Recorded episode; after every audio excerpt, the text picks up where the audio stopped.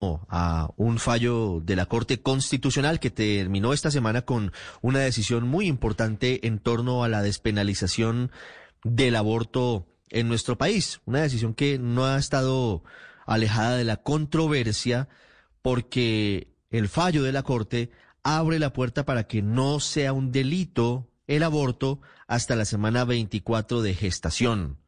24 semanas son cerca de seis meses de formación.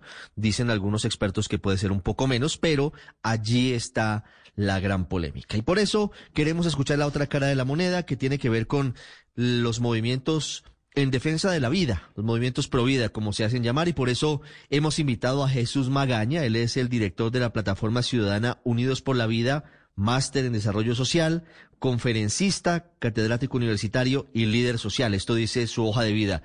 Señor Magaña, bienvenido al radar. Buenas tardes. Muy buenas tardes. Mucho gusto saludarlos. ¿Cómo están? Un saludo a su amable red de audiencia. ¿Cuál es su opinión frente al fallo de la Corte que hace que el aborto no sea delito hasta la semana 24 de gestación? Bueno, pues es una situación muy grave. La Corte Constitucional se ha excedido en sus funciones. Está legislando y legislando sobre derechos fundamentales. La Corte no puede hacer eso. En este sentido, la Corte está teniendo un problema de no reconocimiento de la vida humana. Oiga, 24 semanas es un bebé de seis meses. Y ustedes saben que el aborto es la muerte mm. por descuartizamiento o por quema con un ácido que se inyecta mm. que genera una osmosis que quema precisamente al bebé. Es como si nos sumergieran en ácido sulfúrico. Es una cosa terrible. No podemos permitir que la Corte, además de permitir el aborto, nos obligue a pagar ese crimen. Pone a todos los colombianos como cómplices de esta masacre, de este homicidio, y no puede ser. Yo estoy de acuerdo en que hay que respetar a las mujeres, hay que defenderlas. El cuerpo de las mujeres es intocable, pero hay que entender que aquí ya hay otro cuerpo y hay otro ser humano.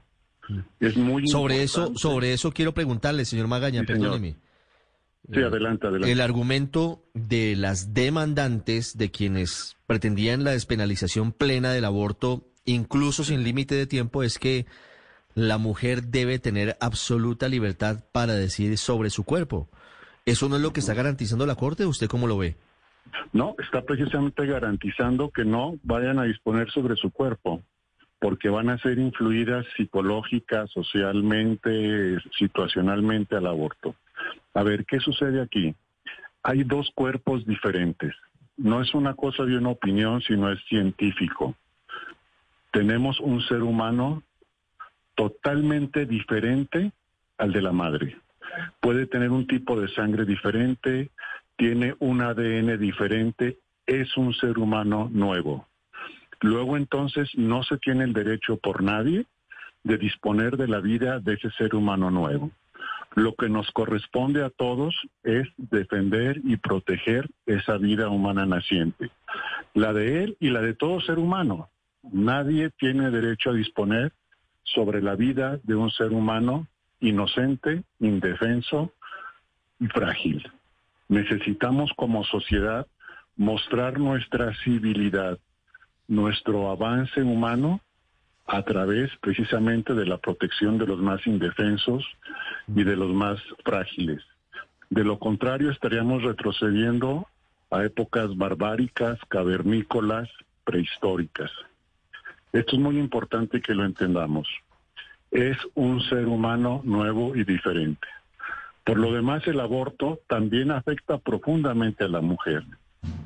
Es destruida física, emocional, psicológicamente.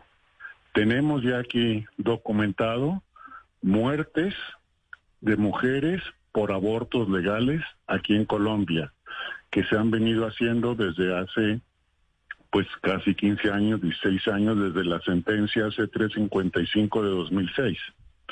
Entonces es muy importante que entendemos que el aborto, que entendamos, perdón, que el aborto es peligroso y causa la muerte, no solamente del bebé que está por nacer, sino una muerte también física de las mujeres que lo practican. Pero, pero, pero eso, pues, digamos, en estricto sentido no es en todos los casos. Y segundo, pues se da sobre todo cuando se produce la interrupción del embarazo en etapas avanzadas del mismo. No, no quiere decir que todas las mujeres que abortan vayan a morir. Pues mire, es una cosa bien interesante lo que plantea. Aquí nada más quisiera una precisión, dos, dos precisiones. Uno, no hay, no hay una interrupción involuntaria del embarazo, no hay una interrupción voluntaria. Cuando hablamos de interrupción es que algo se puede parar y después continuar. Aquí lo que hablamos es de una destrucción, o sea, de un término, de un acabar el embarazo. Entonces, pues hay que llamar las cosas por su nombre, esto es aborto. Segundo lugar, eh, en todos los casos tenemos también aquí documentación que con mucho gusto podemos exhibir.